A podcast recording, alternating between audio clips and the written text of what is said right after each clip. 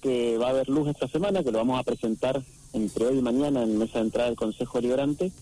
pero que venimos trabajando hace un año y medio. Eh, pues desde, en realidad, desde el momento en que asumí como concejal, fue uno de los temas me puse como objetivo presentar una propuesta al respecto, respecto a esto. Claramente, por la magnitud, por la relevancia y por lo delicado que es el tema, este, requiere un trabajo diferente tal vez a otros proyectos. Entonces hemos estado primero en contacto con aquellos municipios que lo implementan de manera favorable, que les está funcionando bien, desde San Miguel en la provincia de Buenos Aires, pasando por la ciudad capital acá de Mendoza, donde estuve la semana pasada, o Godoy Cruz, por ejemplo. Este, después eh, interactuando también con la fuerza policial, porque claramente eventualmente un cuerpo de preventores tiene que tener una, una vinculación directa con, con la fuerza policial que está a cargo de la seguridad y después claramente eh, armando todo lo que tiene que ver el, el aspecto normativo, ¿no? las normas que van a regular este cuerpo de preventores. Pero en concreto, Kili, eh, el objetivo es que San Rafael, que es el único departamento de los grandes de Mendoza que no tiene un cuerpo de preventores, sume este servicio municipal que tenga, como bien lo dice la palabra, la finalidad de prevenir, no tanto de reprimir delitos, que debe corresponder y corresponde legalmente la exclusividad a la policía, sino de prevenir la comisión de delitos, de estar atento a aquellas cuestiones que tienen que ver con, eh, no, no, con un delito, sino con una contravención, como ruidos molestos, como personas que se estacionan en malos lugares, como la salida de los bancos, la salida de las escuelas, las bajadas de los colectivos, el espacio público, como son las plazas, la terminal, algunas oficinas públicas, en donde en concreto estos preventores municipales, que son trabajadores del municipio preparados este, y capacitados para este fin, lo que hacen es no solamente evitar el delito, prevenir acciones delictivas, sino además liberar a la policía de algunas zonas céntricas para que pueda dedicarse específicamente a aquellos barrios y a aquellos lugares que más demandan presencia policial, ¿no?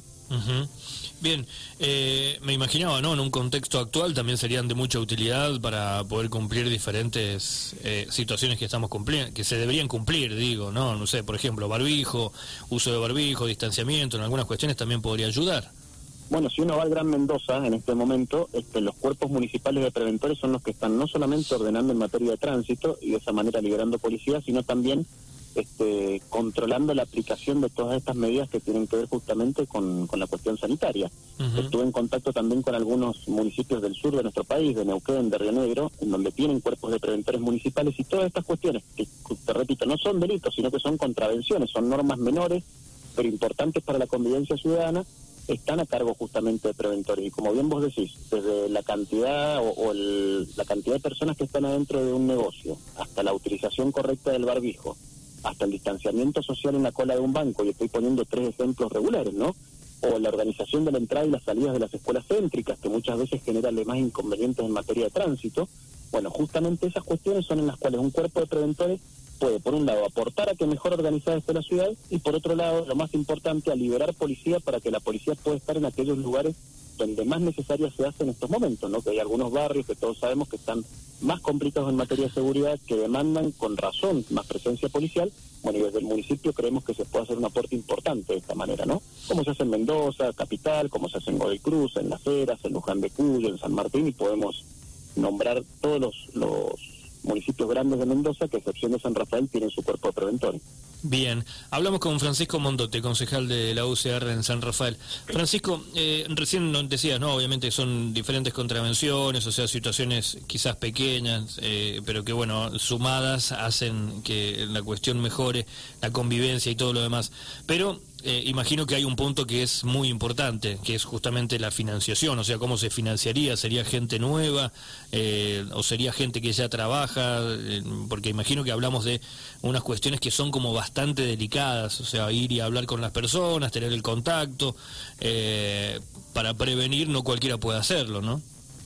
Lo que estás preguntando es un tema fundamental y sabes que lo charlaba la semana pasada, el martes pasado, con el intendente de Capital, Untiano Suárez. Primero lo que hay que decir es que en el caso de los cuerpos de preventores de la ciudad capital de Mendoza, además, aplicando la ley provincial vigente de movilidad, se hacen cargo de lo que tiene que ver con la seguridad vial en la zona urbana. O sea, lo que es el eje urbano en la zona urbana este, de la capital, que es la gran mayoría de la capital de Mendoza, toda la capital de Mendoza, que es una ciudad, un departamento enteramente urbano, se hacen cargo de la parte de tránsito. Y haciéndose cargo de la parte de tránsito, se autofinancian a través del cobro de multas. Todo lo que tiene que ver con las multas que se aplican en la ciudad de Mendoza este, están limitadas o están facultada justamente a los cuerpos de preventores, en este caso la parte de tránsito del cuerpo de preventores, con lo cual se autofinancia este, el, municipio de Capital. Pero además ellos dedican el 12% del presupuesto municipal a sostener todo lo que tiene que ver su política de seguridad.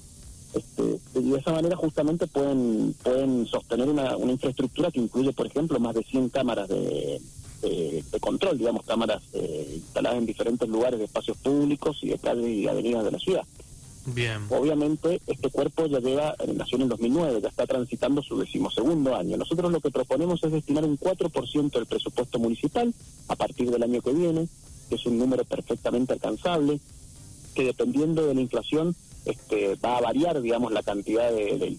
cuánto, dinero va a representar en función también del cálculo de ingresos que tenga el municipio, pero calculamos que no más de 100 millones de pesos y con ese dinero perfectamente se puede sufragar no solamente los salarios de los preventores municipales, sino también la infraestructura que requieren en materia de comunicación, de logística, vehículos, bicicletas.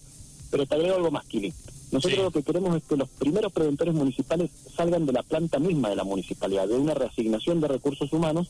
que de esta manera sean trabajadores que tengan entre 18 y 40 años, que tengan todos certificado de buena conducta, condición básica, sine qua non, como para que puedan ejercer en un trabajo de esta naturaleza, que todos tengan certificado de buena conducta, secundario completo, y una capacitación que proponemos se desarrolle, como lo hace la ciudad capital de Mendoza, a través del Instituto Universitario de Seguridad Pública, porque además esto permitiría que tengan una mejor coordinación con la Policía de Mendoza. Bueno, de esta manera lo estamos planteando de manera de ahorrar recursos, de hacer un uso más eficiente del recurso humano y de garantizarnos que se pueda sostener en el tiempo el cuerpo de preventores municipales, ¿no? Mm, sí, Bien, eh, sería claro, ¿no? Pero obviamente esto, eh, como vos decías, recién sería asignado para el año que viene, o sea que estamos hablando de algo que posiblemente eh, este año podría no llevarse a cabo. O, la idea es que, este año se debata en el Consejo Liberante, que, eventualmente se vote la ordenanza. De esto dependemos también de la mayoría del oficialismo, que es la que determina qué ordenanzas salen y qué ordenanzas no, porque por una cuestión matemática son la mayoría de los concejales.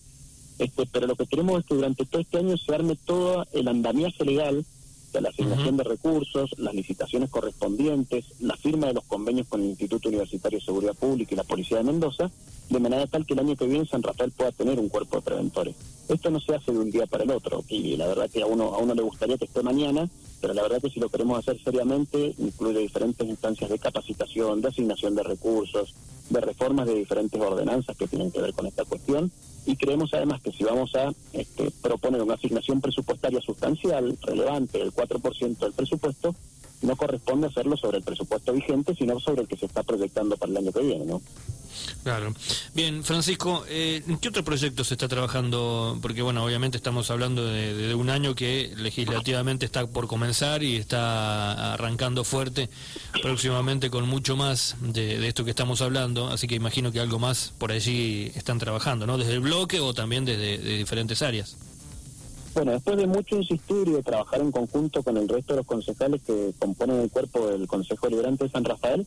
este, este jueves probablemente, casi con seguridad, se va a votar una ordenanza que propuse hace un año y medio ya también, mm. que tiene que ver con que aquellos que son bomberos voluntarios de San Rafael y que tienen que sacar un carnet de conducir profesional, que está identificado como D4, es un carnet de conducir muy caro por las características que tiene justamente el, el chofer profesional de bomberos, por el riesgo que supone y la capacitación que implica, esté eh, ese carnet sufragado enteramente por el municipio de San Rafael. ¿Qué quiere decir? que aquellos que son bomberos voluntarios, que además desarrollan de manera este, enteramente ligada a la vocación de servicio la tarea de bomberos, no van a tener que pagar su carnet de conducir profesional, sino que van a poder realizarlo gratuitamente en las oficinas este, de emisión de licencia de conducir. Este proyecto lo, armamos en virtud de una solicitud de los bomberos voluntarios de Villatuel, lo abordamos y lo trabajamos durante, este, durante bastante tiempo, conseguimos que el oficialismo lo acompañe y en principio el jueves que viene se va a convertir en ordenanza para ya estar vigente en San Rafael. Para nosotros es un motivo de, alegría porque creemos que en tiempos donde no